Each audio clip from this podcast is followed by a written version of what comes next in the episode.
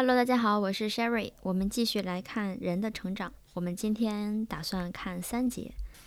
第一小节叫潜力，这个潜力它其实指的就是在蒙台梭利正式的去研究儿童心理之前的一些例子。蒙台梭利说，最先展示出这种潜在心理能量的，并不是我们的孩子，我们的孩子指的就是儿童之家的那些孩子。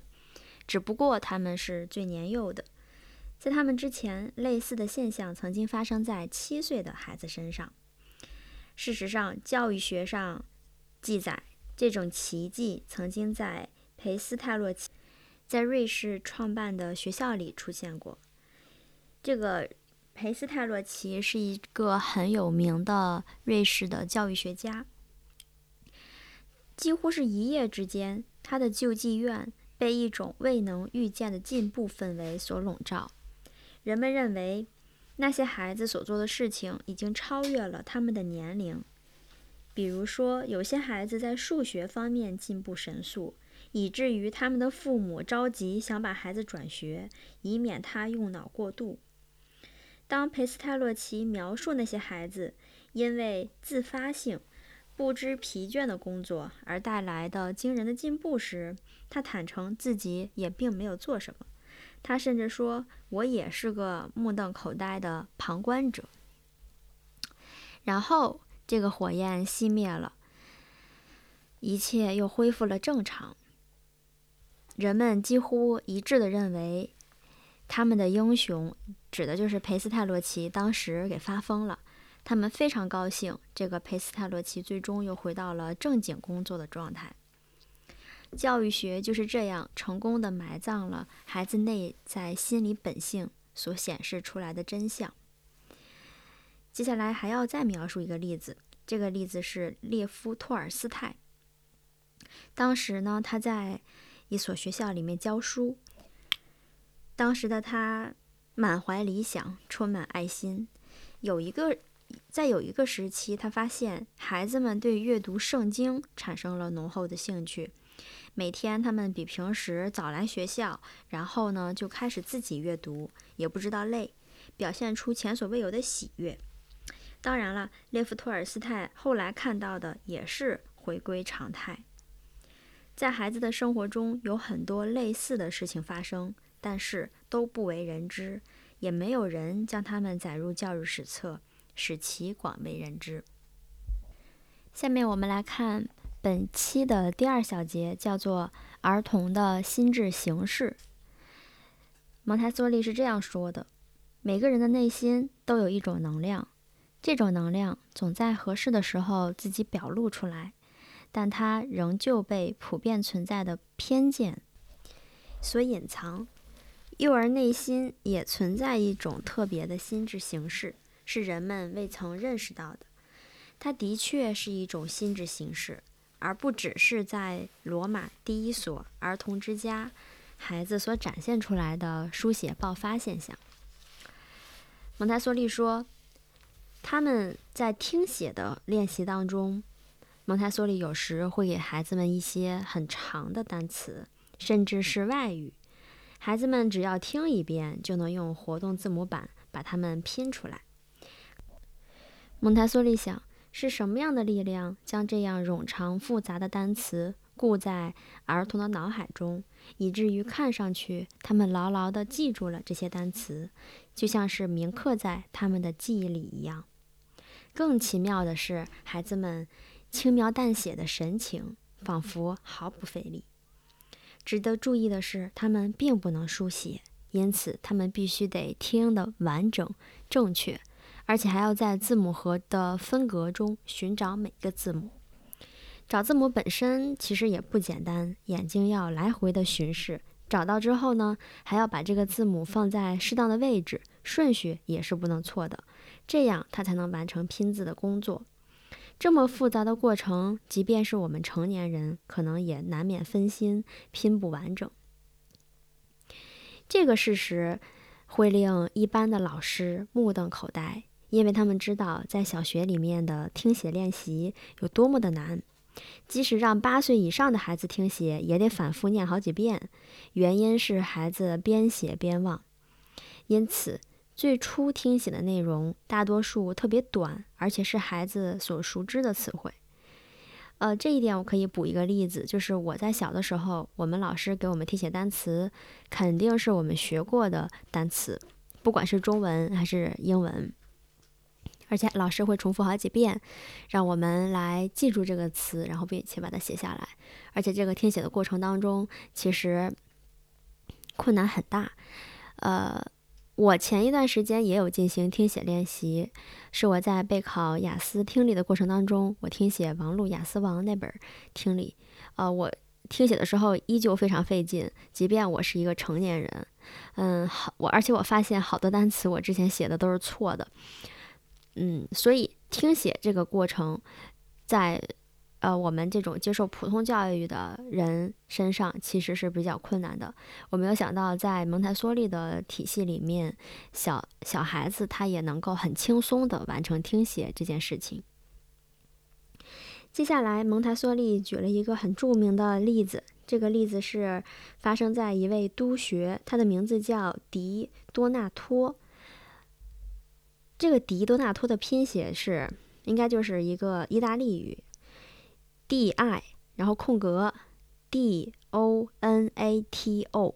这个一会儿我会把它写到 show notes 里面。它的拼写其实很重要，因为一会儿要提到孩子边听然后边写他的名字这样的一个故事。这位迪多纳托来到我们学校视察时，一脸严肃。俨然是一副全副武装、准备打倒偶像、破除迷信的武士，肯定是不相信那一套。而且他不打算让孩子听写又长又难的词儿，以防后面背后有什么把戏。他就要求一个四岁的孩子听写他的名字，就是刚才的 D I D O N A T O。显然那个孩子没听清楚发音，听写成了 D I T O N A T O。也就是他把第二个 D 写成了 T。督学以自己惯用的教育方法立刻纠正了孩子，然后再次重复自己的名字。那个孩子呢，其实并没有搞糊涂，对他来说，这回并不是改正错误，只是自己没听清楚而已。而且呢，他没有将字母 T 放回字母盒，而是先把这个 T 放在一边儿，若无其事的继续拼写。拼到最后呢，才使用放在一边的这个 T，因为在这个他的名字里面明显是有一个 T 的位置的。从这件事情我们可以看出，这个名字已经深深地刻在了孩子的脑海里。中间的小的打断只是一个插曲，也没有给孩子造成任何的拼写困难。孩子在最开始听到这个名字的时候，他就知道自己需要一个 T。这个事实令这个督学印象非常深刻。他说：“这个错误反而是真理的最好验证。”坦白地说，我本来不相信这个奇迹，但是现在我对此深信不疑。我必须说，这虽难以置信，但是却千真万确。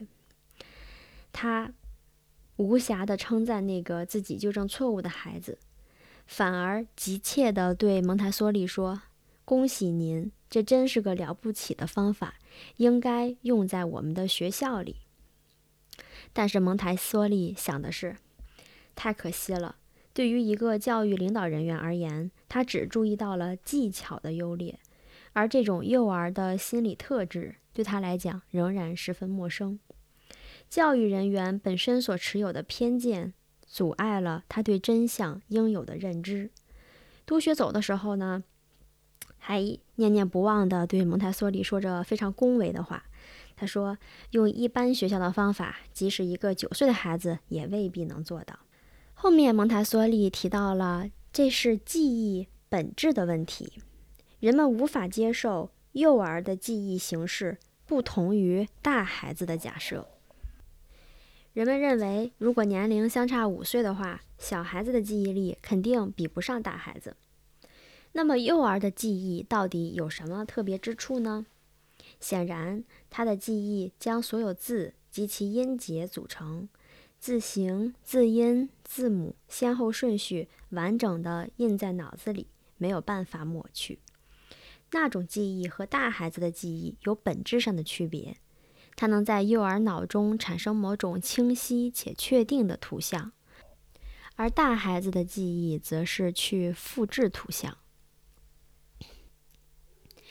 接下来，我们来看本期的最后一小节，叫木内美。木内美其实它是一个音译词，应该是一个意大利语的音译词。蒙台梭利说：“那么，到底有没有一种记忆力不同于成人能意识到的成熟的记忆？现代心理学将存在于无意识中的一种记忆形式取名为。”木内美，它能历经数个世代固定不变，完全重现物种的特性，在难以估计的程度上，甚至可以穿越生命本身与永恒。在这个前提下，我们认为，在四岁幼儿的心智中有一个心理层面，是木内美所在之处，刚好在有意识记忆的门槛前。几乎与有意识的记忆相衔接，但木内美显现出某种具有深远根源的终极迹象。木内美源远流长，与语言的创造力量有关。母语在无意识当中早已形成，其发展过程不同于有意识心智的学习过程。母语是凝聚在人格中的语言，如同一种特性。与在有意识的记忆下帮助获得的外语不同，外语总不可能完美无缺，而且需要不断的练习才能不遗忘。活动字母可以清楚地指代那些在孩子头脑中与声音联系在一起的事物，并以一种有形的方式将语言带到外界。儿童对书写的兴趣源自内心某种创造的敏感性。在那里运作，正如造物者设计了某种敏感性，以形成人类的口语。这种敏感性则引发了儿童对字母的兴趣。意大利文的字母虽然只有二十一个，但无数的字连在一起，连一本大词典都装不下。而那些字词全靠那二十一个字母排列组合而成。那些字母足以用来表达人在发展中累积的词语，足以应付语言积累到一定程度而突然出现的爆发现象。孩子则欣喜若狂地创造并且经历这个奇迹。好的，我们本三小节就结束啦。呃，本三小节里面我其实读的内容比较多，其实是因为这里面的。所谓的干货会多一点，事例举的不是非常的多，所以我觉得他的话很已经很浓缩了，就不需要我再继续去浓缩了。呃，蒙台梭利以各种各样的事例来表明孩子他自身的能量以及他每一个阶段的心理状态。我们大人应该去观察和学习孩子们的这种特性，更多的去了解孩子，这样才能够去挖掘孩子们更多的潜力。好的，我们本期节目就到此结束了，感谢大家的收听，我们下一次再见。